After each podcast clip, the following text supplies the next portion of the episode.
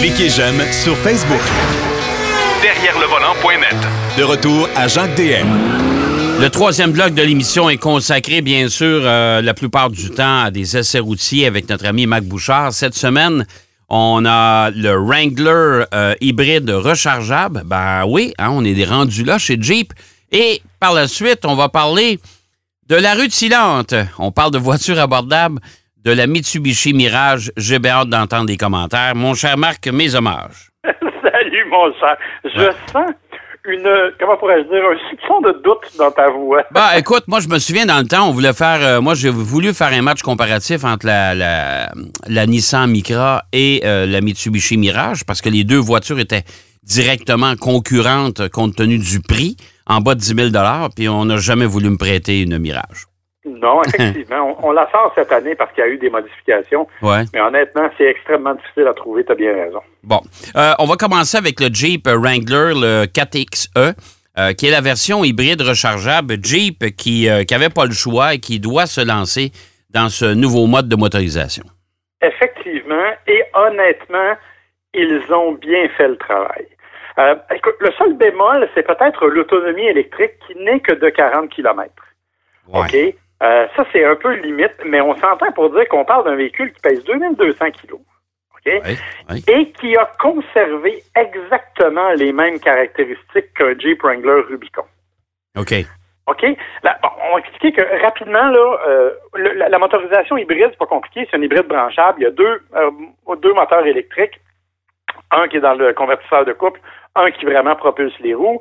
40 km, sauf que ça donne 375 chevaux et 470 livres pieds de couple. Aïe, aïe, OK, c'est pas mal, c'est du couple, ça.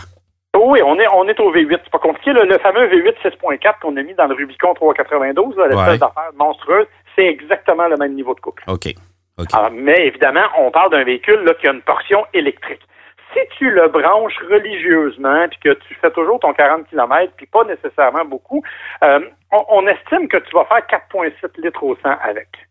Mais ça, je vais être franc avec toi, faut être un peu curé pour faire ça, parce que je connais pas grand monde qui vont constamment brancher leur véhicule et qui vont n'excéderont pas plus que ça parce qu'on demeure quand même avec un moteur à essence qui, qui, est là, là qui existe. C'est pas euh, c'est le 4 cylindres turbo 2 litres qu'on connaît déjà.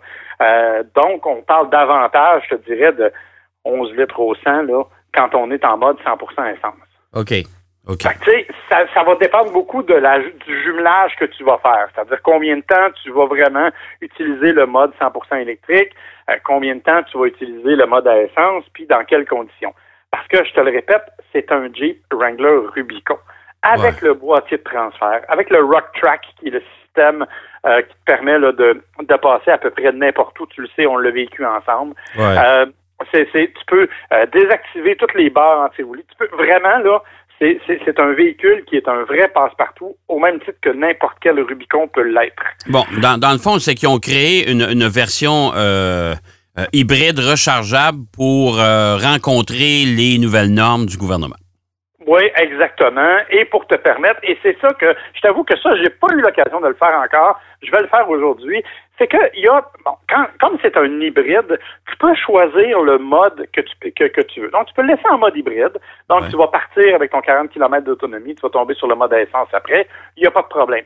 Tu as un mode qui s'appelle e-save, c'est-à-dire que tu peux conserver ta batterie pour des conditions par exemple, des conditions urbaines. Donc, quand tu vas sur l'autoroute, tu mets e-save.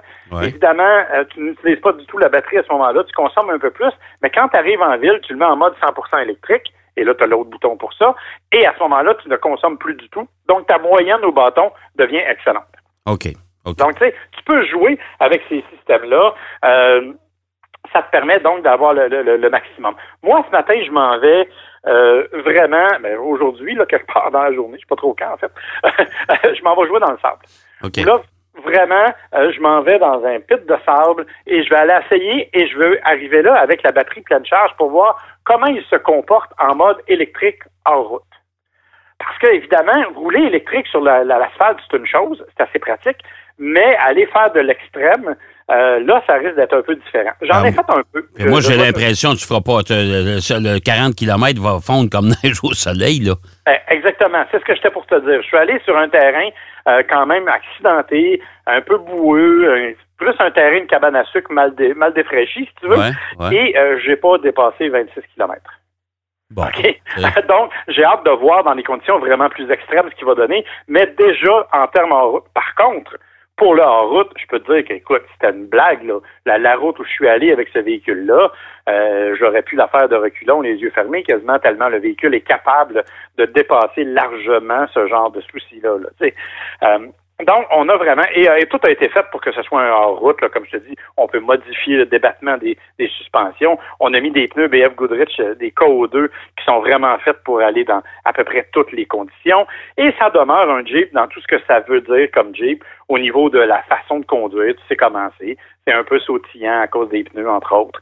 Euh, c'est un petit peu bruyant à cause des pneus. Ah, ben non, ben est c'est, correct. c'est, c'est bien c'est bien évident que c'est pas un véhicule. Là, là partez pas, euh, prenez pas votre Wrangler pour monter en Floride, là. Pas le non, grand non, confort. parce que là, là. vous allez trouver le temps long. Euh, Ouais. Par contre, là, là, au moins, j'avais le toit ouvrant électrique, ce que j'ai beaucoup apprécié, euh, je dois le dire, euh, plutôt que de me battre avec des espèces de toits de toile des anciens Jeeps, là, où tu finissais par euh, arracher tout quasiment. Là, là au moins, c'est une simple pression d'un bouton, le toit recule et tu tombes à ciel ouvert. Donc, ça, c'est intéressant. Donc, objectivement, moi, j'aime les Jeeps, j'ai toujours aimé ça. Je trouve ça très intéressant comme principe. Mais, et, et il y a toujours un solide mais, selon les, les genres d'options que tu vas lui mettre, Ouais. il va passer de 59 995 à 74 340 dollars comme mon modèle d'essai. Eh boy, hey, c'est, c'est beaucoup d'argent pour un véhicule qui, euh, écoute, c'est, une bébelle pour jouer, ça, là. là. Clairement, clairement, clairement. Euh, mais tu sais, écoute, tu as toutes sortes d'éléments là-dessus. C'est sûr que tu as beaucoup d'options. Tu sais, on parle de, je te parlais du toit, euh, euh, toit à commande électrique, c'est 4000 dollars. Ouais. L'option du toit euh, comme ça. Euh, L'ensemble de, de l'attelage de remorque, c'est 900 dollars. un ensemble temps froid, donc évidemment, tu peux brancher, c'est 900, c'est 1000 dollars. les garnitures en cuir, c'est 1100 pièces. les pare-chocs en acier renforcés, c'est 1300 dollars. Tu sais là, Oh il y a, ok, il y a ouais. plein d'options. La liste est on- longue. La liste est longue.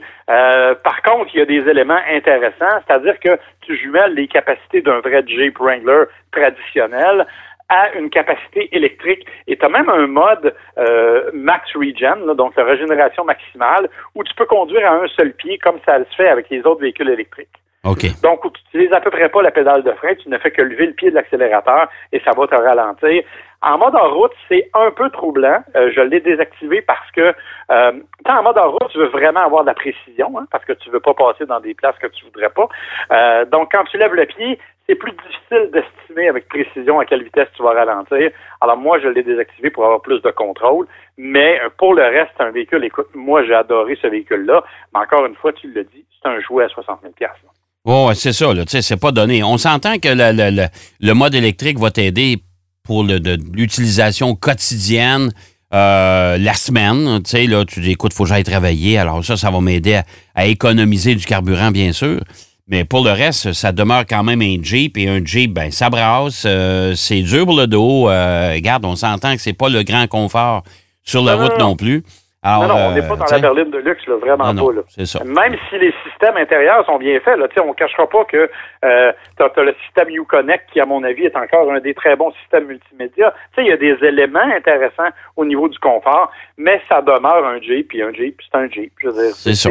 C'est ça. T'aimes ça ou t'aimes pas ça. Et euh, la- le mode de conduite est, est toujours le même ou à peu près. Même si, écoute, on va le dire, la nouvelle génération est définitivement meilleure que l'ancienne, mais ça demeure quand même un Jeep avec tout ce que ça implique au niveau là, des brassages un peu, puis du bruit, de roulement, puis de tout ce que tu veux. Il faut Ah dire ouais. aussi que moi, c'est la version Rubicon qui est quand même le top. là.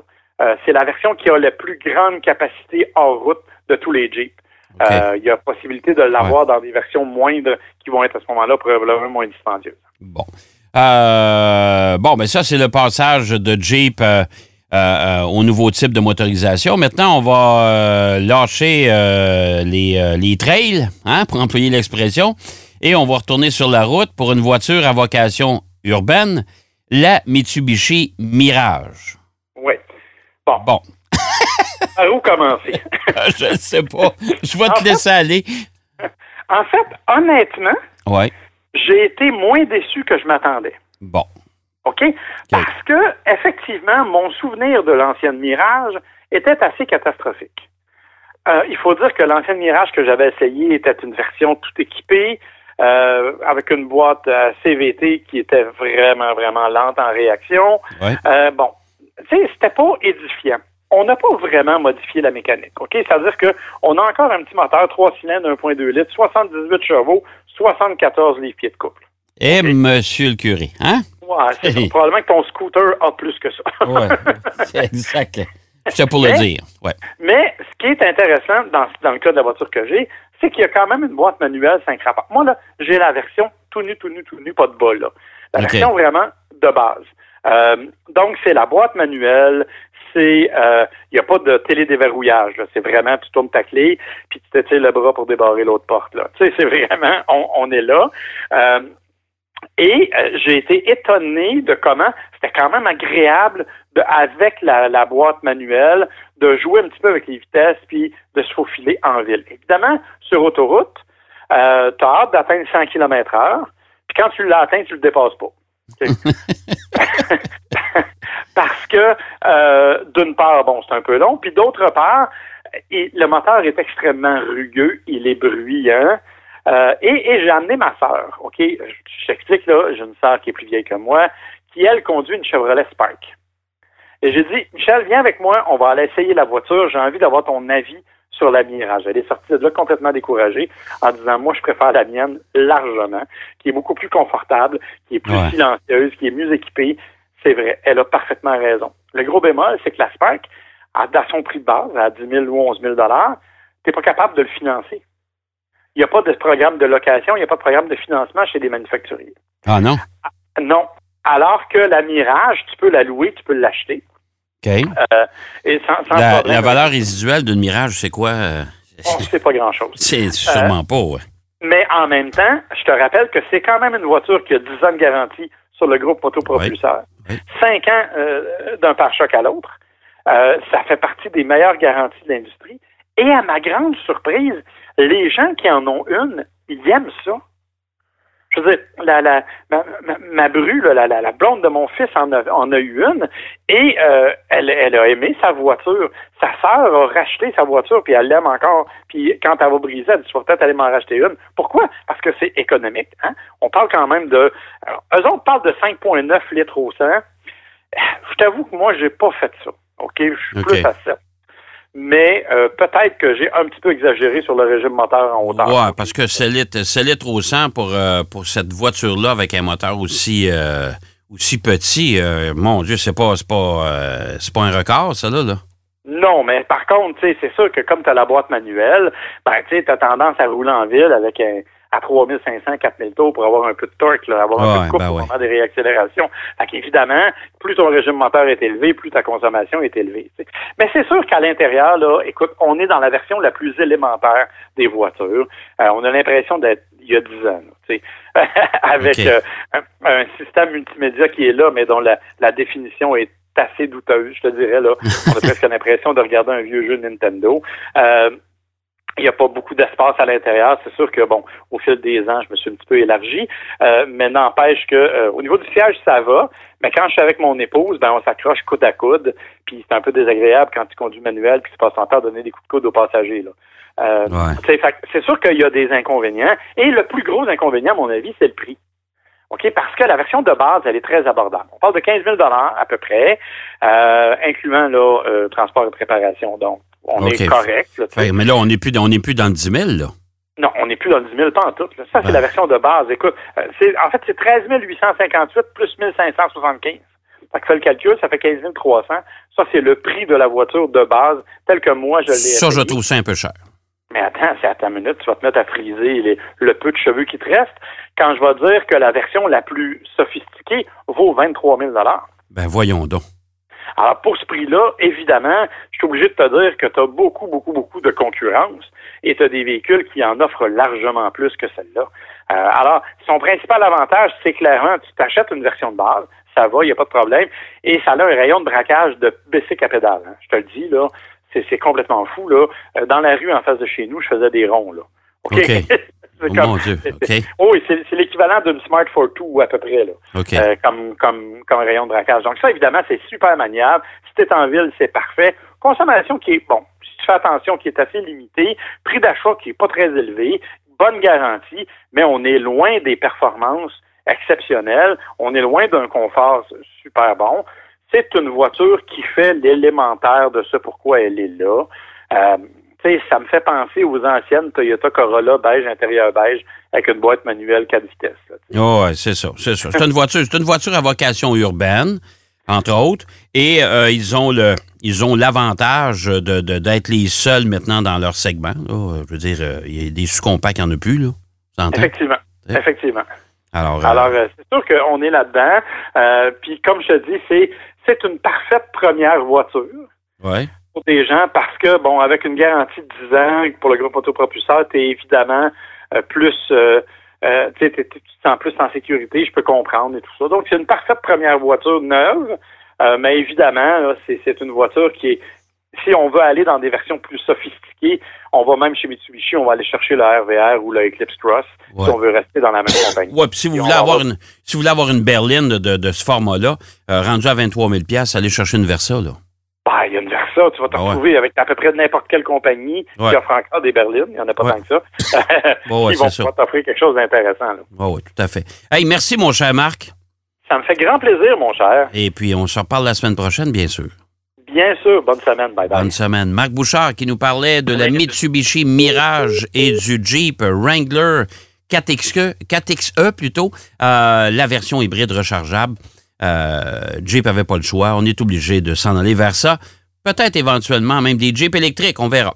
Ben, c'est déjà tout en ce qui nous concerne. J'espère que vous avez apprécié l'émission d'aujourd'hui encore une fois et je vous donne rendez-vous, bien sûr, la semaine prochaine pour euh, une autre émission de Derrière le volant.